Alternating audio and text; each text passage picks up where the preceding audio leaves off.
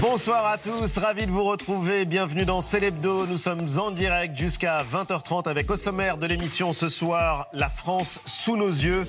Un livre important pour comprendre notre société à cinq mois de l'élection présidentielle. C'est le projet passionnant de notre invité Jérôme Fourquet. Il est politologue, directeur de l'opinion à l'IFOP et il analyse la grande métamorphose de la France et de nos modes de vie.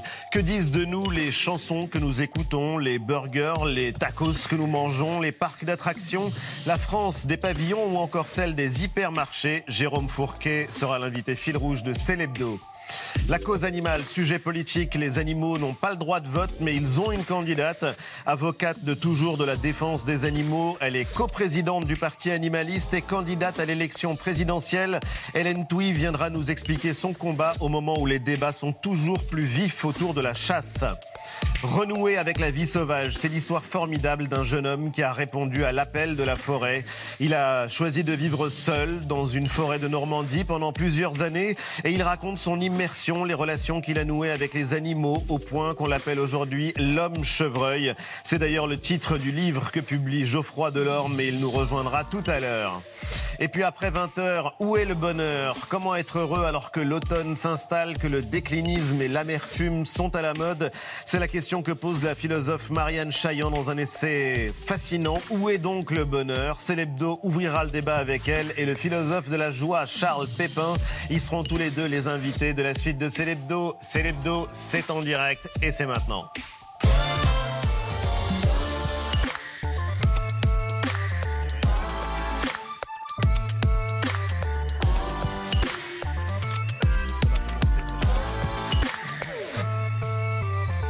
L'hebdo avec Eva, Jean-Michel, Antoine. Salut les amis. Salut. Bonsoir, Ça va Très bien. Très bien. Malgré la morosité ambiante. Mais il y en a Non, pas. ça va, ça va. C'est ce qui est assez bien. formidable avec vous, c'est que vous allez humeur. bien. Ouais, ouais, et on parlera du bonheur tout à l'heure. Regardez la France changer, scruter ses évolutions, celles qui ont bouleversé notre société ces dernières années. Le politologue, directeur du département opinion de l'IFOP, Jérôme Fourquet, publie La France sous nos yeux, sous-titre Économie, paysage, nouveaux modes de vie. Et il est notre invité. Bienvenue,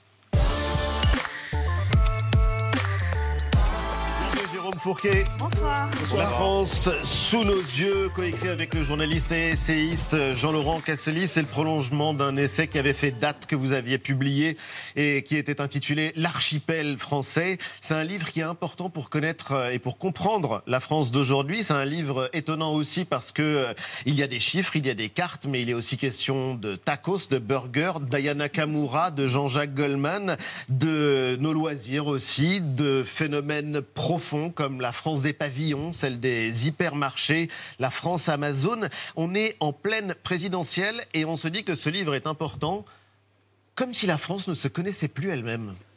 Alors, c'est l'ambition que nous avions avec Jean-Laurent Cassilly de décrire la France sous nos yeux, c'est-à-dire qu'on en fait tous partie, on l'a tous vu se, se transformer, mais on avait à cœur de faire ce pas de côté et d'essayer de raconter deux choses. D'abord, euh, cette grande métamorphose qui s'est passée au cours des 40 dernières années, avec des venir, mutations euh, très profondes, et puis ensuite de dresser un panorama un petit peu à 360 degrés de cette France d'après, celle qui est sortie de ce cocon, de cette métamorphose, qu'encore une fois, euh, nous connaissons partiellement, mais qu'on avait à cœur de, de mettre euh, un petit peu en, en perspective pour que tout le monde puisse actualiser le logiciel qui date Oui, c'est ça, parce qu'on apprend des tas de choses. Nos 80. logiciels, nos grilles de lecture sont complètement dépassées?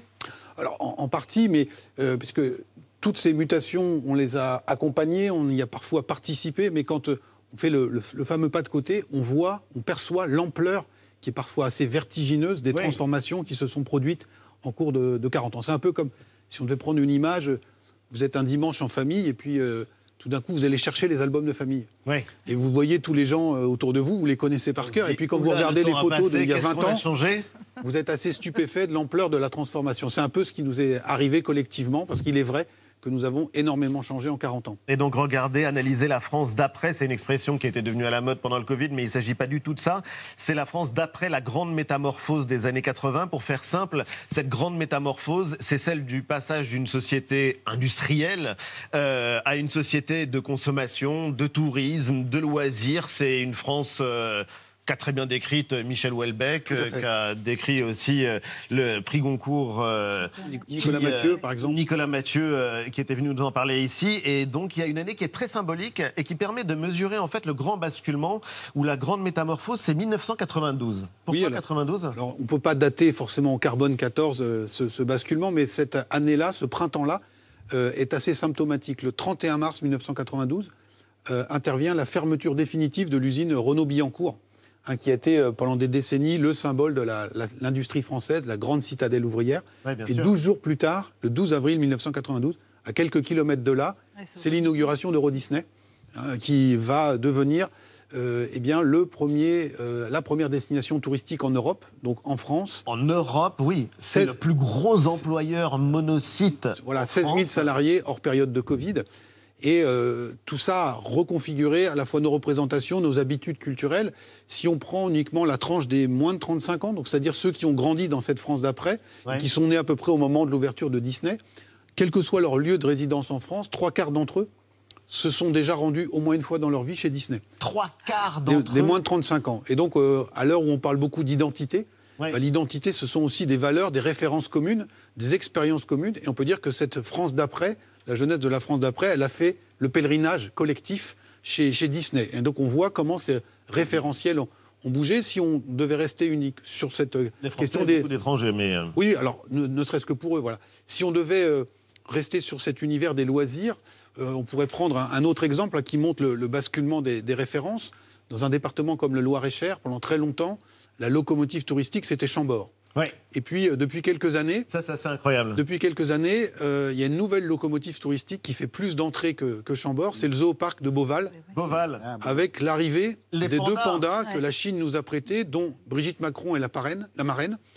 La marraine. Kylian Mbappé va lui aussi. Euh, donc, c'est un million et demi d'entrées. Figure tutélaire. C'est un million et demi d'entrées à Beauval contre un million à Chambord. Donc, Chambord n'a pas dit son dernier mot. Mais on voit aussi, on parlera tout à l'heure de la condition animale, que les références culturelles mais qu'est-ce que ça dit justement Oui, euh, enfin qu'on visite moins Chambord que le zoo de Beauval et ses pandas. On est en train de, on est en train de changer de référentiel. Euh, alors tout ça se fait euh, de manière progressive. Encore une fois, Chambord c'est encore un million, un million d'entrées, mais on voit typiquement le poids qu'a pris eh bien cette économie du divertissement, des loisirs, du tourisme dans notre dans notre vie et aussi dans notre économie. Si aujourd'hui vous êtes l'agence de développement du Loir-et-Cher, eh bien il faut prêter beaucoup attention à ce qui se passe à Beauval, parce que c'est aujourd'hui la destination touristique euh, fétiche. Et, ce qui est intéressant de, voir.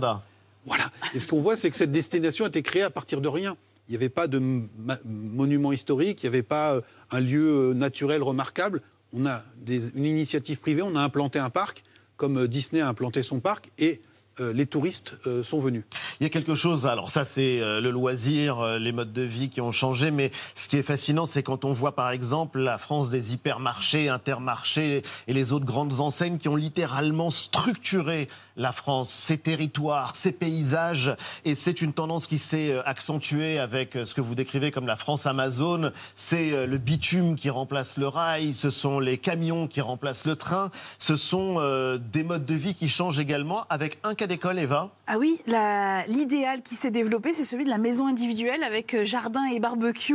Un idéal qui redessine les paysages français et que vous appelez l'idéal Plaza majoritaire. Alors c'est un petit clin d'œil à Stéphane Plaza, l'animateur sur M6, qui se retrouve très souvent devant des participants à son émission qui rêvent de ce pavillon individuel, un désir de logement, donc avec une déco soignée qui participe à ce que vous appelez euh, la civilisation du, du cocon, avec un repli sur soi aussi qui l'accompagne. Et ça a été un modèle très critiqué par une ministre, en l'occurrence celle du logement, Emmanuel Vargon. Pour elle, ces maisons sont un non-sens écologique, économique et social, un modèle à oublier. Nous devons désormais l'affirmer de façon claire. Le modèle à l'ancienne du pavillon avec jardin dont on peut faire le tour n'est plus soutenable et nous mène à une impasse. Nous devons assumer de mettre ce modèle derrière nous. Nous devons assumer de passer tous ensemble au modèle d'après. Bon, alors la déclaration, la hein, déclaration a fait polémique, hein, évidemment. Euh, des propos qui sont en plus en totale contradiction avec le souhait des Français, puisque deux tiers des Français, vous le rappelez dans le livre, sont désireux d'avoir ce pavillon individuel. Voire hein. même plus post-Covid, oui. où cette euh, où ça a accentué. Voilà, cette volonté d'avoir un morceau de jardin a été encore amplifiée. Elle le disait pour des raisons écologiques. Bien sûr. Oui, oui, mais est-ce que justement. Ouais. C'est pas parce que les, les Français veulent un non, pavillon que le pavillon euh, ne doit pas être remis en cause pour bien, sûr. des raisons supérieures aux désirs. Ouais, Est-ce que c'est pas en contradiction d'ailleurs entre une déclaration politique et le souhait des Français Est-ce qu'il n'y a pas une déconnexion entre. Euh, enfin, le souhait et la réalité, parce qu'il y a plus d'un Français sur deux qui habite dans, une, maison, dans une maison individuelle. Et, donc, euh, on voit bien effectivement que c'est sur une logique écologiste, environnementale, que ces propos ont été déclarés, tenus. Pas assumés après, parce qu'elle Voilà, alors elle a dit, elle a dit vous, vous avez entendu, nous devons assumer. mon avis, elle s'est fait On l'a pas vu beaucoup assumer. C'était exactement la même logique qui a mis le feu aux poudres au moment de la crise des Gilets jaunes. C'était au nom d'un impératif écologique, taxer le carburant, et le carburant fait fonctionner ces voitures individuelles qui sont l'autre pendant du modèle Plaza majoritaire, puisqu'en général, quand on est une maison individuelle avec jardin, c'est pas forcément dans le cœur des villes, et donc il faut absolument cette voiture. Et, donc puis ça recouvre malgré tout des réalités très diverses, la France des pavillons tout à et fait. des maisons individuelles. Tout à fait. Il y en a pour tous les tarifs, comme on le voit dans, les émissions de Stéphane Plaza. Euh, mais donc on, a là, voilà, euh, ce modèle qui s'est imposé. Alors il faudrait faire l'histoire. Euh, c'est la fin des années 70, quand sous le gouvernement Barre, on décide de flécher les aides à la pierre, comme on disait, non plus vers le logement collectif. On a les premiers problèmes dans les grands ensembles, mais vers l'accession à la propriété. On a ensuite donc toute une série d'opérateurs, euh, des constructeurs euh, immobiliers, des promoteurs qui s'engouffrent dans la brèche. On a, et c'est pas forcément pensé, il n'y a pas de grand plan, 82-83 euh, les lois de décentralisation qui donnent autorité sur les permis de construire aux maires et donc et aussi un modèle qui, il faut le dire, a considérablement plu aux Français.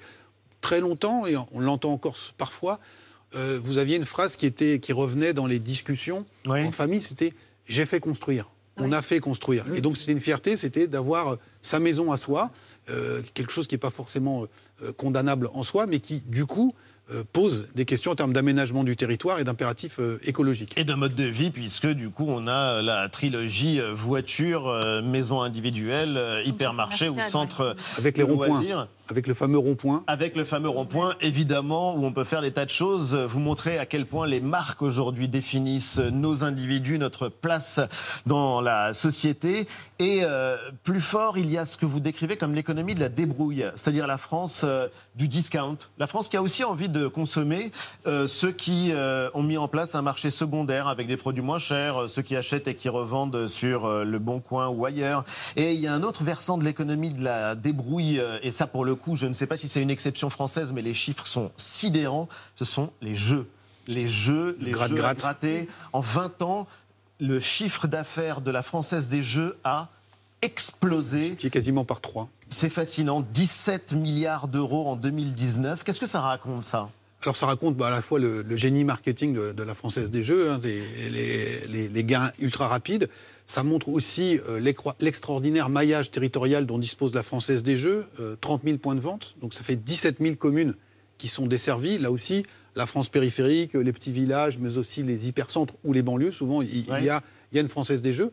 Et puis c'est aussi eh bien, euh, la perspective de toucher, décrocher le gros lot. L'espoir, l'espoir. ou d'équilibrer le budget, puisque cette économie de la débrouille, concerne toute une partie de la population qui euh, n'a pas vu forcément ses revenus baisser, mais qui ne les a pas vus progresser suffisamment pour attraper le train toujours euh, plus rapide de la consommation. Et pour moi, c'est un peu le, le, nœud de la crise des Gilets jaunes, c'est-à-dire c'est une France qui travaille et qui, une fois qu'elle a tout payé, n'arrive pas à euh, cocher toutes les cases, c'est le cas de le dire, de cette euh, société de la consommation. Avec le reste à vivre euh, qui voilà, mais avec se réduit objectivement, quand on dit voilà, il y a une paupérisation de la société française, il y a des, il y a une partie de la population, 15%, qui est sous le seuil de pauvreté.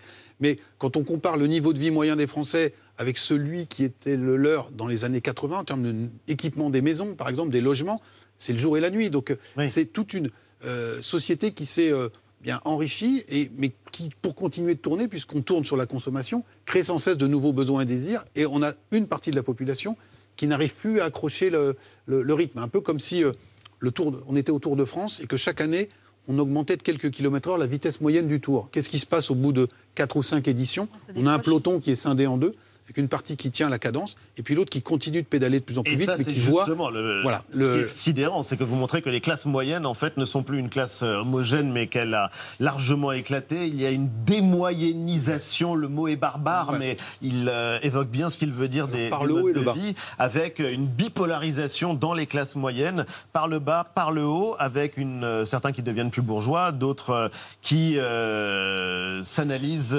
dans leur difficulté à boucler les fins de mois. Et pour comprendre ça, bah, par exemple, il y a ce qu'on mange. Oui, ce que ça, vous adorez, assez génial. ce que vous aimez étudier. Hein. voilà. Alors celle aussi de Jean-Laurent Casselli qui est très pointu sur, sur la question. Voilà, ce que nous mangeons. Vous étiez d'ailleurs déjà venu hein, ici même dans Célébdo pour évoquer avec nous une précédente étude, pas un livre, mais une étude sur le kebab en France, sur la place que ce sandwich populaire occupe dans la société aujourd'hui. Eh bien, dans votre livre, celui d'aujourd'hui, il est de nouveau question d'alimentation, sujet qui dit beaucoup de l'évolution de la société. Vous parlez ainsi des sushis, mais de la manière dont ils ont, à partir de la fin des années 90, remplacé peu à peu quelques-uns des plats traditionnels, comme le bœuf bourguignon ou euh, la blanquette de veau. Vous mettez aussi en évidence un autre phénomène plus discret, euh, celui-là, la montée en gamme de produits alimentaires assez euh, courants, ce que vous appelez notamment la premiumisation.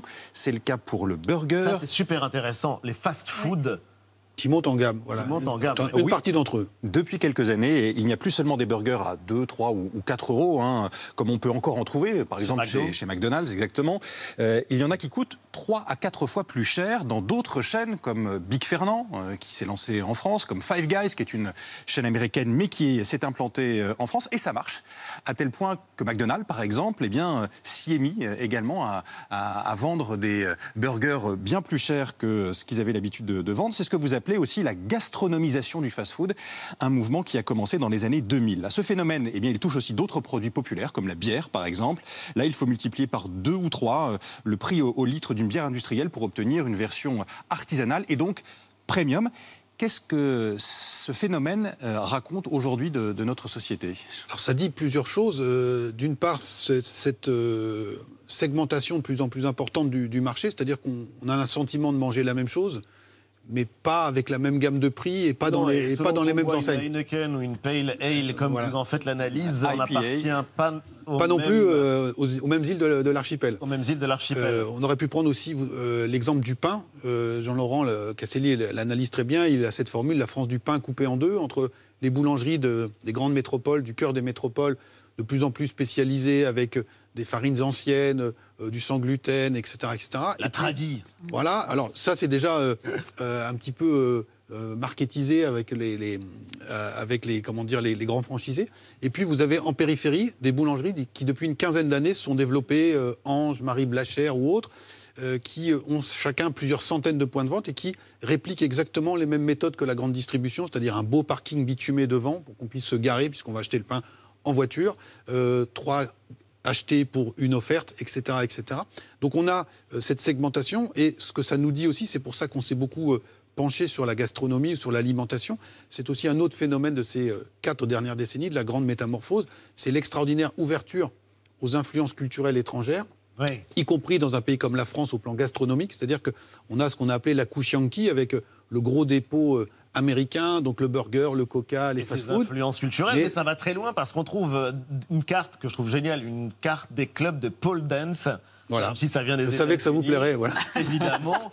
euh, des, une carte aussi des clubs de bikers, des voilà. fans de grosses motos euh, américaines. Ça paraît anecdotique, mais ça ne l'est pas. Non, ça ne l'est pas. Et euh, ce qui nous a, nous, fascinés, c'est comment euh, ce modèle américain a été capable de projeter euh, des imaginaires adaptés à chacune des catégories de la population. C'est-à-dire que euh, pour les banlieues, je vais vite, euh, on a le modèle du rap.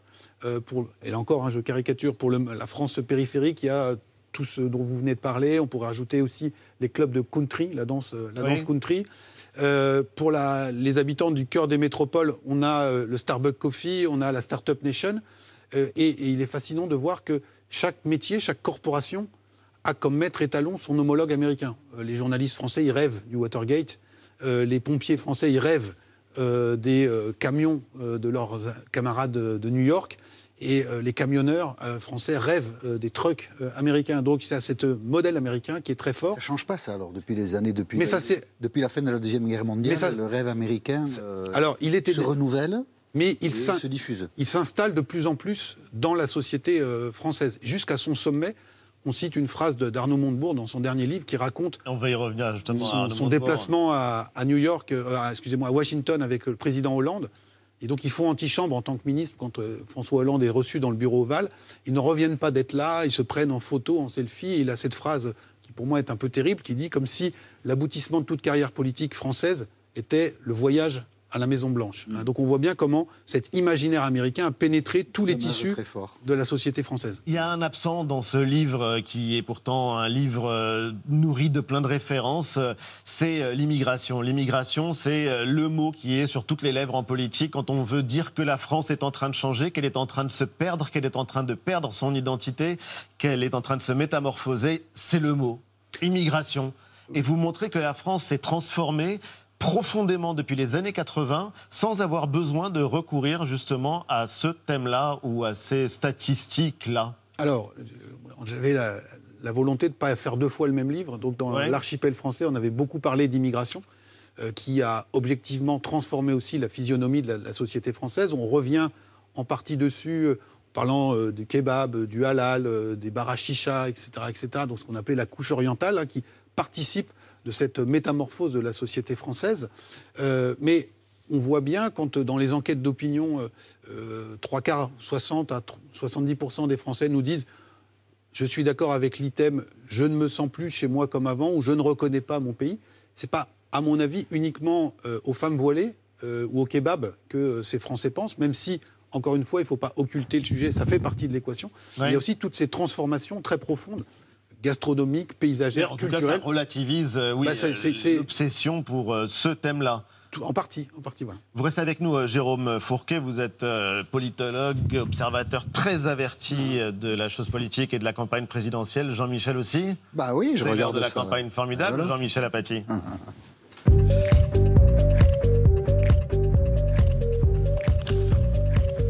Demandait hein, depuis un petit moment où étaient passés les Républicains. Euh, on se disait, mais est-ce qu'avant euh, l'élection, c'est le 10 et le 24 avril, euh, est-ce qu'ils auront un candidat, tout ça? Et ils sont réapparus. C'était lundi sur LCI, ils étaient tous là, fidèles au poste et d'attaque. On regarde. Bonsoir Valérie Pécresse. Bonsoir Michel Barnier. Bonsoir. Bonsoir Philippe Juvin. Bonsoir.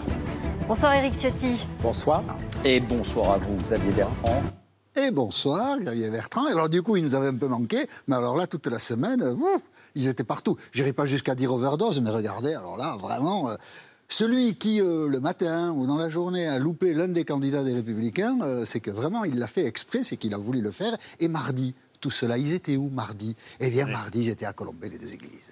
Parce que, voilà, Charles de Gaulle est mort le 9 novembre. Et donc, le 9 novembre, quand vous êtes candidat des Républicains, voilà, c'est la grande famille, vous pouvez pas faire autre chose qu'aller à Colombey et euh, baisser la tête devant le général. Mon Dieu, quel grand homme. D'ailleurs, il n'y a pas que les Républicains, parce que tous les candidats à l'élection présidentielle y étaient. Hein. Ça, euh, dans ce pays où on se divise sur tout, il n'y a personne qui se dira, oh, le général, peut-être que. Non, non, non, non, non, non, non, Parfait, parfait, le général. Et donc, euh, ils y étaient tous, vous voyez. Pour être élu aujourd'hui, il faut être gaulliste. Donc, euh, ils étaient tous gaullistes. C'était euh, le premier thème de la campagne formidable. Et alors, celui qui fait aussi une campagne formidable, c'est, vous en parliez, Jérôme Fourquet, Arnaud Montebourg. Voilà, quand on connaît la, la vie, le parcours d'Arnaud Montebourg, on sait qu'il a un petit surnom. Arnaud Montebourde. Eh oui. Arnaud Montebourde. Au grand jury dimanche, la bourde d'Arnaud je suis décidé à taper au portefeuille. Il y a 11 milliards de euh, transferts d'argent qui passent par Western Union sur euh, euh, l'ensemble des pays d'origine. Eh bien, nous bloquons tous les transferts aussi longtemps qu'on n'a pas un accueil de coopération. Ce sont des transferts d'argent privé, là, dont vous parlez. ce sont des transferts d'argent privé, mais qui, aujourd'hui, sont une manne pour ces pays. Et nous avons besoin, aujourd'hui, de dire ça suffit. Ça suffit, hein ça suffit. Qu'est-ce qu'on fait quand on fait une bourde en politique? On passe la marche arrière. Arnaud Montebourde, mais en marche arrière.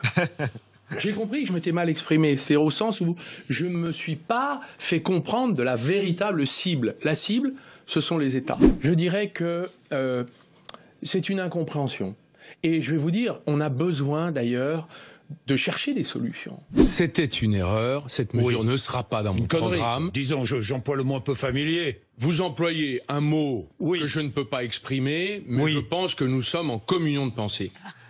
C'était ce mot C'était une connerie. Ah non, le voilà, ouais. ça. C'était une connerie. Et voilà. Arnaud Montebourg était également euh, au salon du Made in France. Oui, parce qu'Arnaud Montebourg ne pouvait pas vivre la tête sous les cendres, alors il est ressorti, le Made in France fait son truc, tout ça. Là aussi, c'est comme De Gaulle. Ils y vont tous. Ah, vraiment, c'est un salon, euh, c'est là chaque année au mois de novembre, donc il faut tous y aller. Nicolas Dupont-Aignan me dit, moi, moi j'étais là au premier salon, les autres, ils n'y étaient pas. Alors voilà, Mélenchon, euh, Marine Le Pen. Tiens, Marine Le Pen d'ailleurs euh, au salon du Made in France, elle a rencontré quelqu'un qui lui dit, vous savez, moi, euh, j'embauche pas des Français, j'embauche des étrangers. Ça lui a fait tout drôle à Marine Le Pen. La difficulté qu'on a maintenant, c'est de recruter. Les dix derniers recrutements que j'ai faits, c'est des migrants. Des Afghans, du Bangladesh, euh, des Érythréens, des Camerounais. Heureusement qu'il y a les migrants, dit le monsieur. je pense que je suis tout à fait c'est vrai que vous, vous n'iriez pas travailler dans une usine, je suppose. Pourquoi pas, madame Clairement. Pourquoi pas euh, euh, Moi, je pense qu'il faut. Euh, voilà, c'est Louis Amar qui tenait le, micro de, C'est à vous, et quand même, il a épinglé Marine Le Pen, c'est pas mal. Commentaire, Jérôme Fourquet on, mais on, parle beaucoup dans ce livre de l'ampleur de la désindustrialisation en France, et donc la crise du Covid a fait toucher du doigt aux Français la profondeur de, de ce phénomène quand on a vu qu'on fabriquait plus un gramme de paracétamol en France, qu'il y avait plus d'usines qui sortaient des masques, etc. Et donc, le fait que tout le monde euh, se rallie euh, euh, à l'appel du, Made in France bah, renvoie aussi à ce... Si je peux juste ajouter quelque chose, on parle beaucoup de la désindustrialisation, mais nous ne possédons pas encore, de manière collective et, et raisonnable, les raisons pour lesquelles, en 20 ans, nous avons autant perdu d'emplois industriels, alors que les Allemands en ont préservé et même en ont un peu accru.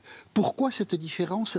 On n'a pas l'explication, on ne la partage pas. Voilà. Et ça, c'est dommage. On va en rester sur ce point d'interrogation et cette belle question. Mais en l'occurrence, euh, si vous deviez qualifier le climat de cette euh, campagne formidable, cette drôle de campagne, de cette euh, campagne qui rentre dans le dur, quel mot employeriez-vous? C'est assez indécis pour l'instant, c'est-à-dire qu'on n'a pas toute la, grille de départ. Vous avez parlé de, du derby à, droite, et donc tout le monde, c'est un peu la drôle de guerre en fait. Hein, pour l'instant, il y a un sale climat quand même. Alors il y a un climat qui est, il y a un climat qui est chargé, mais l'extrême droite a doublé d'un coup euh, son potentiel de voix selon les intentions de vote. Alors incroyable ça. pour le premier tour, parce que quand vous faites le total, quand vous faites le total Zemmour-Le Pen, on est au score de Marine Le Pen au deuxième tour de 2017. Donc en fait cet élargissement. Et donc, vous vous souvenez, Édouard Philippe avait dit la poutre travaille encore après la victoire d'Emmanuel Macron. On a le sentiment qu'on est maintenant là dans la saison 2 et que les, les, les plaques. La poutre la saison 2. La poutre, la saison 2, voilà. La saison 2, c'est un beau titre de film, mais donc rien n'est joué. oui, oui, ça va bouger. Ça va foot, il y a un champion d'automne en football, en l'occurrence. Euh, et si c'était Emmanuel Macron, là aussi, on va laisser un point d'interrogation, puisque la campagne est loin, très loin d'être terminée. Tout de suite, une semaine dans le monde.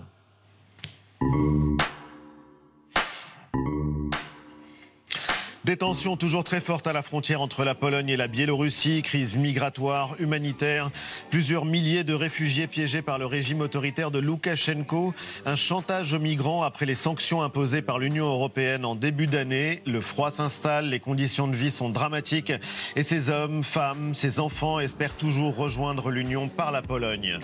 Aux Pays-Bas, reprise de l'épidémie de Covid et le Premier ministre Mark Rutte qui annonçait hier le reconfinement du pays pour au moins trois semaines. Bars, restaurants, magasins essentiels doivent désormais fermer à 20h, les autres dès 18h. Interdiction de se réunir à plus de 4, interdiction aussi de toute manifestation publique et des annonces qui ont suscité la colère hier soir à La Haye. Au Bénin, la célébration et la joie. Mercredi, des œuvres d'art, des trésors restitués par la France sont arrivés dans la plus grande ville du pays, Cotonou. Des œuvres pillées dans les palais d'Abomey par les troupes coloniales françaises à la fin du 19e siècle. Un moment important pour les Béninois et déjà une date historique pour le patrimoine culturel africain. Autre scène de liesse à Los Angeles, victoire pour la chanteuse Britney Spears après 13 ans de bataille judiciaire. Elle n'est enfin plus sous la tutelle de son père. Soulagement de la princesse de la pop sur les réseaux. Elle se dit enfin libre et l'euphorie de tous les fans du mouvement Free Britney. Vous en faisiez peut-être partie de ce mouvement Free Britney. Ah, non, non, j'ai- Il est question d'Ayana Kamura et de Jean-Jacques Goldman et de la pop et de la variété dans votre fait, livre. voilà. C'est Elle a, passionnant. elle a sans doute euh, voilà, beaucoup de fans en France aussi. Voilà. Ça, c'est Ah oui, sûr, oui, partout dans le monde. Mais euh, pour euh, reprendre euh, l'un des sujets de la semaine dans le monde, à savoir le reconfinement aux Pays-Bas, vous qui êtes un spécialiste de l'opinion, est-ce que ce serait quelque chose d'envisageable en France? On parle d'acceptabilité dans votre vocabulaire pour euh, parler d'une mesure acceptable ou non? Alors, à l'heure où on se parle, je pense que ce serait très compliqué. C'est-à-dire qu'il faudrait que euh, les, les courbes vraiment euh, de nouveau s'emballent et qu'il y ait une, une inquiétude qui, euh, comment dire, euh, pousse les Français à. Trop risqué pour un gouvernement Là, c'est- à c'est- ce stade? Pour l'instant, c'est c'est très compliqué. Pas à exclure. hein. Mais c'est pas exclure, mais je veux dire, Non, voilà, c'est. Ce qui fait la pédagogie, c'est la situation de l'hôpital. Si Voilà. euh, les médecins viennent en disant nous on ne peut plus faire face, à ce moment-là, la population, hélas, accepte ce qu'elle paraît ne pas vouloir accepter avant d'être confrontée à cette situation. Parce que les efforts, sont, les efforts sont encore euh, relativement euh, consentis. Vous voyez, le port du masque euh, n'a pas été abandonné. Vous avez des, des rendez-vous nombreux pour la troisième dose. Donc il y a toute une partie de la, la population française qui regarde ça. Et euh, vous avez raison, on va regarder ce qui se passe à l'hôpital, mais aussi chez nos voisins. On compare toujours aux Allemands qui sont les, les bons élèves. Et donc là, il y a 50 000 cas par jour. Et donc, si les choses s'emballent, ça peut. Voilà. Mais vous me demandiez dans quel état d'esprit est la France aujourd'hui certainement pas de euh, repartir en confinement à quelques semaines. Le taux de vaccination n'est pas, n'est- pas le même en Allemagne et en France. hein. Oui, oui, tout à fait. Mais ça, ça montre quand même voilà, que les, les cartes sont redistribuées, donc euh, ça peut avoir une influence. Mais pour l'heure, euh, les Français espèrent qu'on va pouvoir passer entre les gouttes, je pense. Croisons les doigts. Vous restez avec nous, Jérôme Fourquet. C'est aussi un sujet que vous avez analysé, sur lequel vous avez euh, travaillé. La cause animale s'invite dans la campagne présidentielle. Les animaux ne votent pas, mais ils ont une candidate pour les représenter. Hélène Touy, candidate du parti animaliste à la présidentielle. Elle va nous expliquer son combat et elle est l'invitée de Célébdo.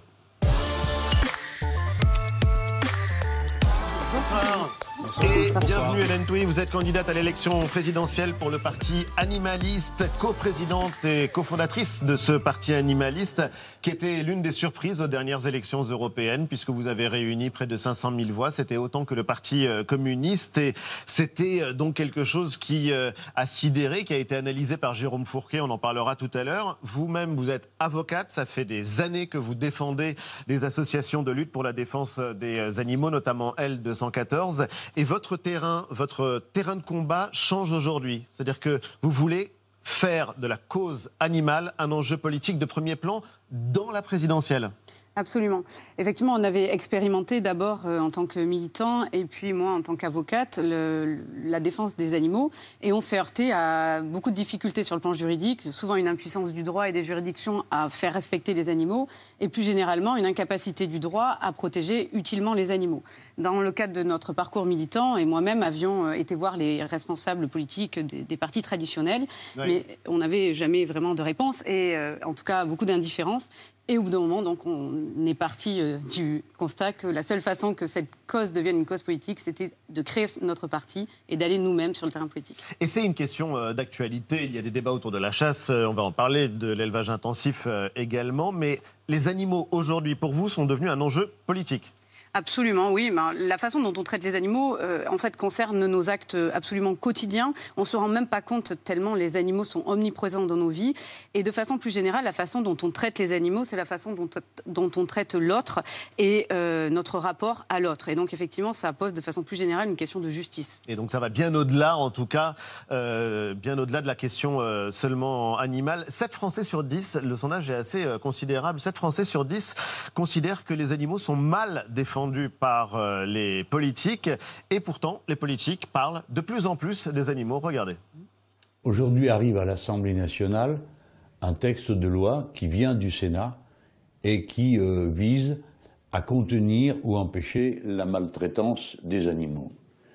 Quelles que soient les limites de ce texte, je voudrais d'abord vous dire que nous le voterons. Moi, je suis assez fier de porter actuellement, elle va aboutir, une proposition de loi de mon mouvement politique, de mon groupe politique, pour combattre la maltraitance animale. La chasse euh, doit être amenée à évoluer. Il y a un certain nombre de pratiques euh, comme la chasse à cours, Ça, on interdit qui moi me choquent. Oui, qui moi me choquent. Nous devons sortir au plus vite de ces élevages de poulets en batterie, de lapins en cage, de, de, de porcs qui sont entassés avec un mètre carré par animal. Euh, Vous voulez créer un, un- un ministère du bien-être animal? Oui.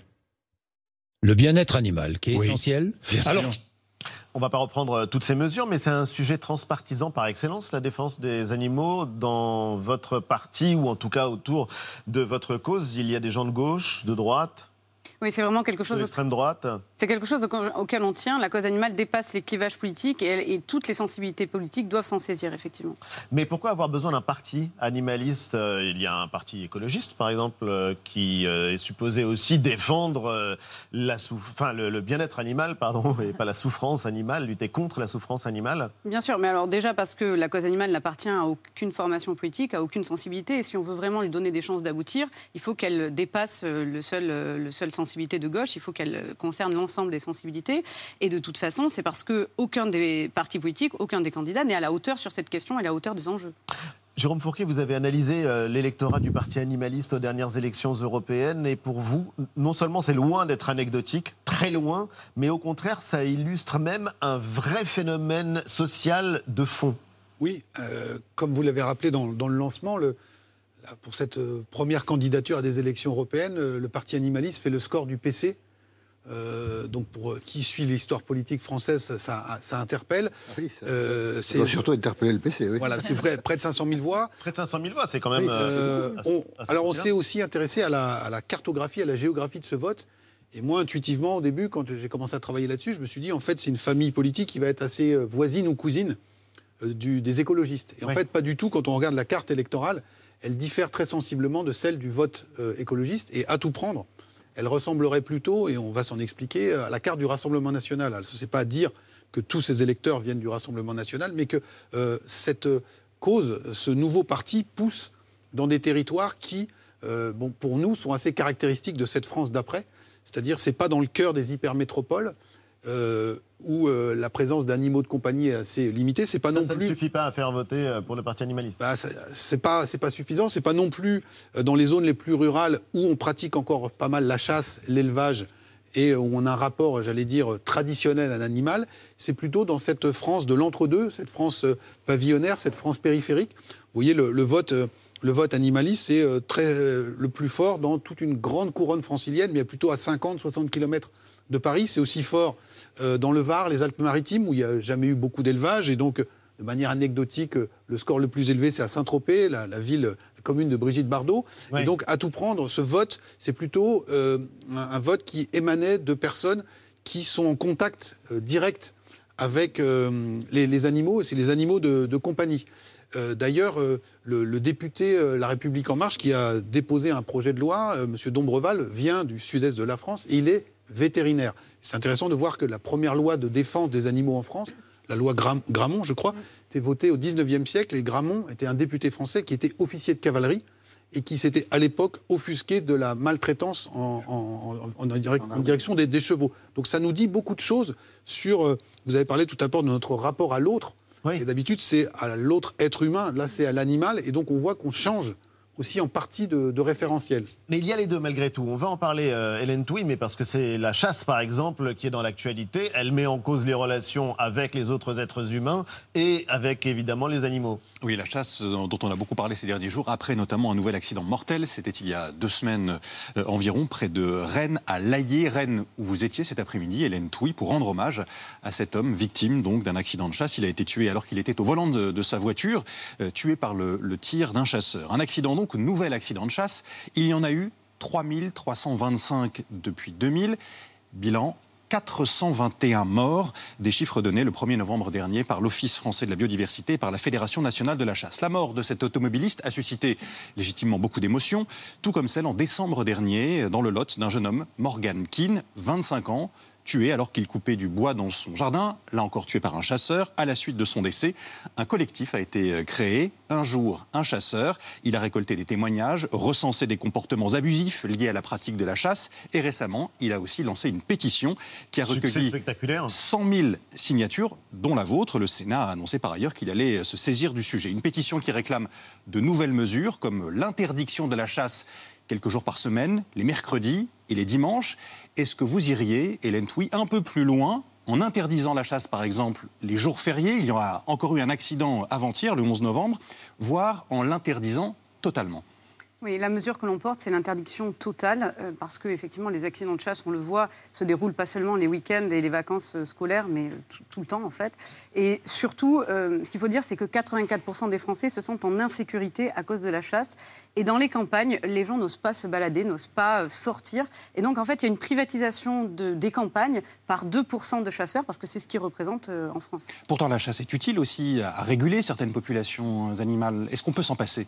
Alors, c'est le problème quand on parle de la chasse, c'est qu'on traite la chasse de façon globale. Il y a la chasse qu'on dit de loisirs. Ce qu'il faut dire dans la chasse de loisirs, c'est que la moitié des animaux qui sont tués proviennent d'animaux qui sont élevés, lâchés Oui. et qui servent en fait de cible vivante. Et ça, c'est évidemment pas de la régulation. Euh, et ça, il n'y a aucune raison, aucune justification éthique à continuer cette chasse-là. Après, la- la chasse dont vous parlez, qui est en réalité de la régulation, pour empêcher ou prévenir les dégâts aux cultures, euh, donc L'idée, c'est pas de contester les dégâts aux cultures. Oui, il y a des dégâts aux cultures, mais il y a une absence totale de transparence. Je travaille beaucoup sur ces dossiers dans le cadre de mon activité d'avocat pour essayer d'avoir des informations sur la réalité des dégâts, euh, les mesures de prévention, parce que le Code de l'environnement oblige euh, à prendre des mesures de prévention, et il n'y a jamais aucune mesure de prévention. Jean-Michel On comprend votre logique de sensibilisation sur la cause animale, mais être candidate à l'élection présidentielle, c'est peut-être euh, un peu déplacé, parce que j'imagine que vous n'aurez pas de position sur la retraite à 62 ans ou à 64 ans ou sur le déficit budgétaire. Est-ce que vous ne profitez pas, est-ce que vous n'abusez pas d'une situation pour vous faire reconnaître votre cause, qui par ailleurs euh, peut être évidemment soutenue? Alors, le terme euh, abusé, je ne pense pas. Euh, L'élection présidentielle, c'est un moment fort de notre démocratie, si ce n'est le plus fort de notre démocratie. C'est là où on va décider pour les cinq prochaines années euh, l'agenda politique et les grands thèmes de notre société. Et ce qui se passe, c'est que la cause animale, elle est soutenue, il y a des attentes très fortes par plus de 80% des Français, et que ça n'avance pas. Donc oui, il faut mettre à l'agenda politique des Ah, cinq avance, prochaines années. vu. Il y a Oui, des mais pas suffisamment. loi, il y a des oui, mais les animaux d'élevage sont complètement exclus. C'est On va 3 en millions d'animaux Mais en tout cas, terrestres. c'est une candidature pour imposer ce sujet.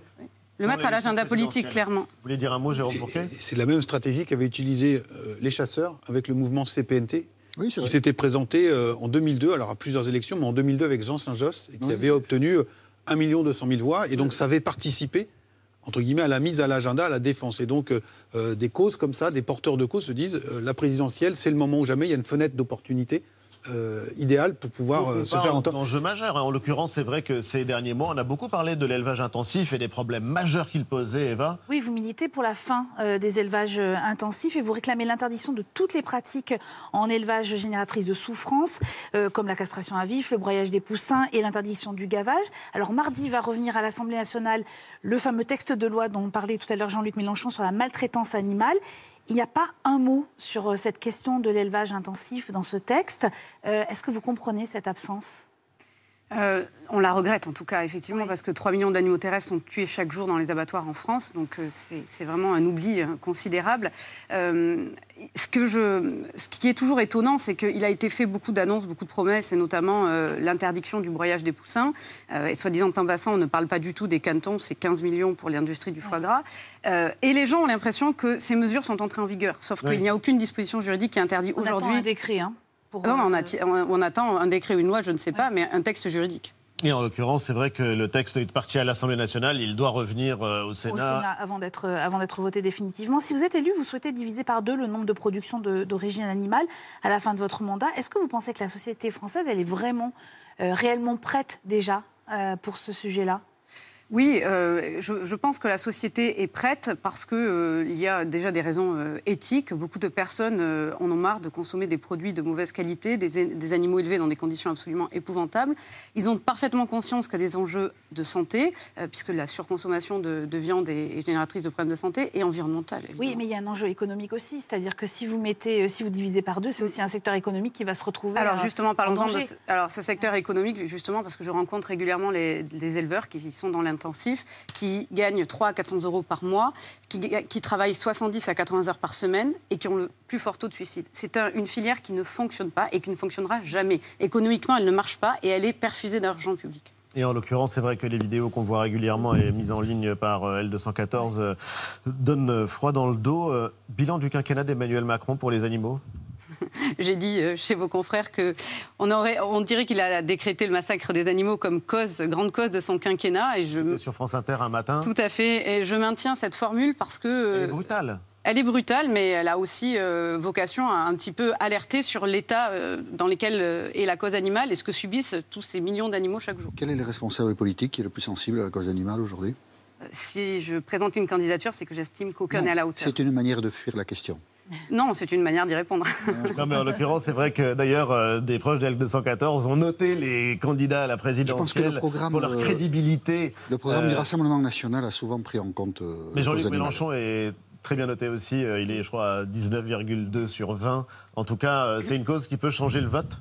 Bah, qui, peut, qui peut jouer. On a à peu près 10% des Français qui nous disent qu'ils sont très sensibles au, au programme des, différents candidats sur cette question-là. Mais c'est pas parce qu'on est sensible qu'on vote non, non, de manière au durable. moment Non, de ça peut choisir, être des votes Voilà. et ça peut fausser l'élection. Vous parliez de Saint-Josse en 2002. Il fait partie des gens. Après, c'est la démocratie avec ses faiblesses hein, qui ont faussé l'élection. Euh, Saint-Josse a pu récupérer très facilement les 500 signatures pour se présenter parce que des maires ruraux lui ont apporté. Vous aurez peut-être vous plus de difficultés ou pas, je ne sais pas, mais ça a ensuite faussé, ça a ensuite faussé l'élection. Enfin, il faut aussi dire que voilà, la démocratie a des failles. et- C'est le pluralisme politique aussi, ça, Oui, bien ça a un sens dans une démocratie. Voilà, et c'est la ça. campagne présidentielle sous un autre euh, volet. Et D'ailleurs, euh, vous allez rester avec nous.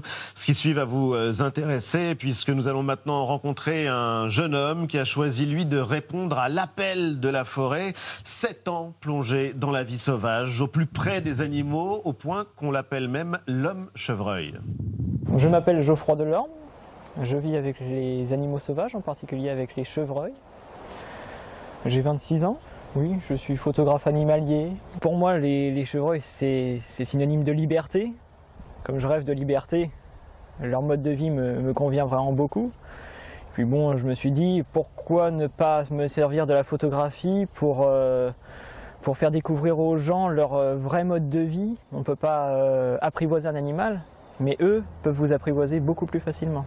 Et l'homme chevreuil, Geoffroy Delorme, est l'invité de Célébdo. Bonsoir et bienvenue. Merci infiniment d'avoir accepté notre invitation. On a été euh, fascinés par votre histoire, par ces sept ans plongés dans la vie sauvage. L'homme chevreuil, c'est le titre de ce livre qui euh, vient de paraître aux éditions euh, Les Arènes avec des photos, de nombreuses photos, puisque vous êtes maintenant euh, photographe. Qu'est-ce que ça veut dire l'homme chevreuil, très bêtement? L'homme chevreuil, c'est euh, comment intégrer l'homme avec un trait d'union à la nature. Mais qu'est-ce qu'il y a de chevreuil en vous? Et qu'est-ce qu'il y a d'humain chez les chevreuils? C'est très compliqué. On ne peut pas faire de l'anthropomorphisme et on ne peut pas non plus euh, faire l'inverse en prêtant euh, des sentiments très animaux à l'homme. Et justement, ce qui est fascinant dans votre expérience, c'est que c'est une tentative de symbiose, de relations réelles avec euh, des animaux, avec une immersion pendant sept ans dans la forêt de Louviers en Normandie, avec une histoire incroyable qui peut faire rêver, même si vous n'occultez pas les difficultés. Vous avez passé sept ans seul, il faut le dire, à vivre au rythme des animaux, de la vie sauvage, sans équipement d'explorateur de l'extrême. Aujourd'hui, vous avez 36 ans, vous êtes photographe, naturaliste, écrivain. Qu'est-ce qui fait qu'à 19 ans, on décide tout à coup de vivre dans la forêt, de partir s'installer, puisque c'est vraiment une installation au cœur de la forêt? Il y a plusieurs causes, mais la principale, c'est surtout le fait que euh, quand j'étais gamin, euh, euh, je ne suis pas allé à l'école. Euh, J'ai toujours appris par correspondance et j'avais pas de copains ni de copines. J'avais pas d'animaux domestiques, pas de sortie scolaire. Inscrit au Et, CNED. exactement, inscrit au, inscrit au CNED. Et c'est- cette espèce d'isolement social, si on peut appeler ça, euh, a, a provoqué en moi euh, une espèce d'envie de, de liberté encore plus grande que celle que j'avais déjà. La seule année où je suis allé à l'école, par exemple, je regardais les autres animaux en me disant mais qu'est-ce qu'ils ont comme chance Qu'est-ce qu'ils ont comme chance Et ce goût pour la liberté, euh, ça passe aussi par une rencontre, et c'est une rencontre qui est déterminante. On en a tous qui ont façonné nos vies. Vous, c'est euh, la rencontre avec Daguet. Ouais. Daguet, votre ami chevreuil, vous en parlez comme de, un membre de votre vraie famille. Ouais, c'est en fait, on, on part dans la forêt. Je suis parti pour ne pas euh, vivre avec les animaux sauvages à la base. Je voulais juste me construire des abris, euh, vivre de la cueillette, découvrir la forêt d'une manière totalement différente. Et à force de sillonner la forêt, euh, je me suis rendu compte qu'il y avait des animaux qui se posaient des questions sur ma présence, Ouais. dont les chevreuils qui sont Ça, les plus sûr. curieux. Et Daguet a été un des chevreuils, je ne sais pas pourquoi, ce qui s'est passé dans sa tête. Il a été un des premiers chevreuils à, à me suivre. Et au bout de quelques semaines, je me suis dit, mais qu'est-ce qu'il dirait si moi, je marchais derrière lui ce qu'il a accepté. Donc il avait les oreilles qui étaient braquées vers l'arrière. hein. Et euh, je me suis dit, mais c'est c'est quand même assez Il dingue. vous suivait, il était curieux de ce que Il vous était curieux, exactement. C'était une relation, et c'est pas moi qui ai décidé d'aller les voir. C'est eux qui ont voulu faire un partenariat. La nature, c'est pas, c'est pas comme notre monde avec que de la compétition. La nature, c'est beaucoup de partenariats. Euh, Oui, la- ce n'est pas que la loi de la jungle. Voilà, la loi du plus fort, c'est pas la loi du plus violent. Et euh, l'expérience elle-même, il faut le dire, en fait, elle est admirable parce qu'il faut tenir. Mais c'est incroyable parce que alors, vous vous inspirez beaucoup des animaux euh, pour survivre et donc notamment des, des chevreuils. Euh, vous renoncez par exemple à dormir la nuit pour ne vous reposer que quelques heures par jour euh, tapis, euh, euh, tapis euh, sous un arbre, voilà. Et c'est pas sans conséquence. hein. Le manque de sommeil vous provoque des hallucinations. C'est vous qui l'écrivez. J'entends des voix. Je vois des silhouettes, parfois même j'ai l'impression de voler et franchement je suis rincée. Vous voyez flou, vous avez plusieurs fois frôlé l'hypothermie euh, de façon très grave quand même hein, pour, euh, pour votre corps aussi. Vous nourrissez des plantes, mais là encore il y a des risques. Euh, avec l'oseille par exemple, il faut faire attention parce que vous risquez d'avoir un trouble digestif extrêmement important. On touche pas à la colchique, donc ce sont des arbres que vous découvrez dans la nature parce que vous pourriez vous faire exploser le, le- le foie. Comment on tient dans ces conditions pendant 7 ans?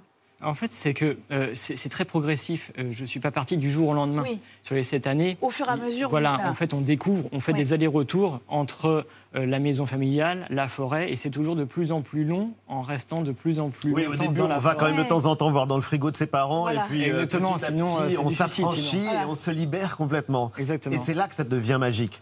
Oui, parce que euh, on découvre un univers qui est complètement différent. Euh, la, la nature, en fait, elle vous, elle vous démolit pour vous reconstruire plus tard. On finit par découvrir que ce soit les plantes, que ce soit les animaux, euh, euh, vivent euh, plutôt en harmonie et sans réelle compétition. Ce qui fait que euh, là où vous avez un châtaignier qui pousse, vous savez que vous aurez plus de soleil, qu'il y aura moins de vent, que vous aurez peut-être plus d'eau, parce qu'ils vont pousser là où il y a des sources d'eau. Euh, tout, tout ça, en fait, on finit par le comprendre. Euh, on va découvrir qu'on peut avoir des rations avec euh, des glands, par exemple. Alors on va Oui. dire, bah, se nourrir de glands ou de châtaignes, c'est stupide, mais en fait, 100 grammes de glands, ça équivaut à manger 4 bananes. Euh, si on sait bien faire ces rations, on peut se faire une bonne purée. On agrémente avec des orties, du plantain, euh, un petit peu. Enfin, il y a 40 plantes qu'on peut manger. On va proposer ça pour le dîner de, de C'est à vous, de Oui. de C'est à vous. Mais en l'occurrence, c'est vrai que c'est assez euh, génial parce qu'on découvre même qu'il y a certaines formidable. plantes qui, euh, consommées par les chevreuils, euh, les rendent sous. Ils titubent. Oui, exactement, Ils sont c'est- bourrés, en fait. euh, Exactement, au pour les printemps. avoir consommés. Non, mais c'est euh, assez génial, Antoine. il y a parce la, que- la nourriture, et puis il, y a le- la boisson aussi, il faut boire hein, euh, l'eau, et, et vous arrivez à la filtrer, cette eau, grâce à des chaussettes en Alors, laine. En fait, ça, c'est pour la baroude. Ça, c'est c'est vraiment Alors, pour qu'est-ce se que marrer. c'est? Ouais. En fait, moi, c'est une forêt secondaire. Donc, euh, dans cette forêt secondaire, il y avait deux cimetières qui étaient à l'extérieur. Et donc, la nuit, j'allais chercher l'eau au cimetière pour boire réellement. Après, euh, pour tester, on va dire, euh, ce que c'est que d'être vraiment seul dans la forêt et essayer de filtrer l'eau, là, on va, regarder comment ça, se fabrique. On a des arbres qui poussent avec 4 ou 5 troncs, ça fait une espèce de chaudron. On va mettre en fait euh, une chaussette en laine dedans, ça va filtrer l'eau, ça va l'aspirer. Ensuite, ça va faire du goutte à goutte et la chaussette va filtrer toutes les impuretés. Ensuite, on a juste besoin de récupérer son petit récipient, le faire bouillir, et puis là, on arrive à boire. Mais tant qu'on a le cimetière qui est à votre 200 source mètres, voilà, enfin c'est- bref, en tout cas, oui, c'est pas un modèle à imiter, mais non, ce qui est euh, assez formidable, c'est que c'est vrai qu'on voit votre relation avec les animaux, on voit aussi, alors c'est quelque chose de stupéfiant, comment vous apprenez aux chevreuils à se méfier des chasseurs. Et ça, je ne sais pas comment vous avez fait, mais c'est ce que vous racontez dans le livre, et c'est une démarche qui est quasiment militante. Vous avez aidé les euh, chevreuils. Un mot pour nous expliquer ce qui a mis fin à ces années de vie euh, sauvage? Euh, c'est que euh, c'est très épuisant. Euh, ces temps, ça finit par vraiment user. Euh, je tombais de plus en plus souvent en état d'hypothermie. Et puis, euh, j'ai rencontré ma compagne aussi en forêt. Euh, il y a des... Vous avez rencontré votre compagne en forêt Exactement. C'est autre belle histoire. Voilà, on ne sait pas pourquoi. ça tombe du pas, ciel. fallait pas la louper. Hein. oui, là, c'était la seule promeneuse du soir. Et donc là, vous y retournez de temps en temps? J'y retournais, mais euh, depuis une dizaine d'années, il y a une déforestation de plus en plus intensive qui, qui perturbe complètement le, le cycle des animaux. Et on se retrouve avec euh, beaucoup moins de cerfs. Là où il y a moins de cerfs, il y a forcément plus de chevreuils. Là où il y a plus de chevreuils, les chasseurs ont une tendance à plus tirer dessus, ce qui fait que ça les force, à, comme ils sont très intelligents, à aller voir ailleurs. Oui. On a de plus en plus de zones périurbaines qui fournissent aux chevreuils des rosiers, des potagers, euh, des, des bas de cuisine qui sont bien meilleurs que. euh, Et la boucle est bouclée justement avec Voilà. euh, la France euh, que nous décrivait euh, Jérôme Fourquet tout à l'heure. Belle histoire malgré tout, celle de Geoffroy, elle est impressionnante. Merci infiniment à tous les trois d'avoir été les invités de C'est. Geoffroy Delorme, l'homme chevreuil, c'est aux éditions Les Arènes, c'est passionnant. Merci Hélène Touy, bonne campagne présidentielle. Jérôme Fourquet, La France sous nos yeux avec Jean-Laurent Casely, c'est aux éditions du Seuil. C'est l'hebdo continue juste après la pub. Vous restez les amis. Et si on parlait de bonheur Et si on parlait de bonheur Où est le bonheur On posera la question aux philosophes Marianne Chaillan et Charles Pépin juste après. Vu, à tout de suite.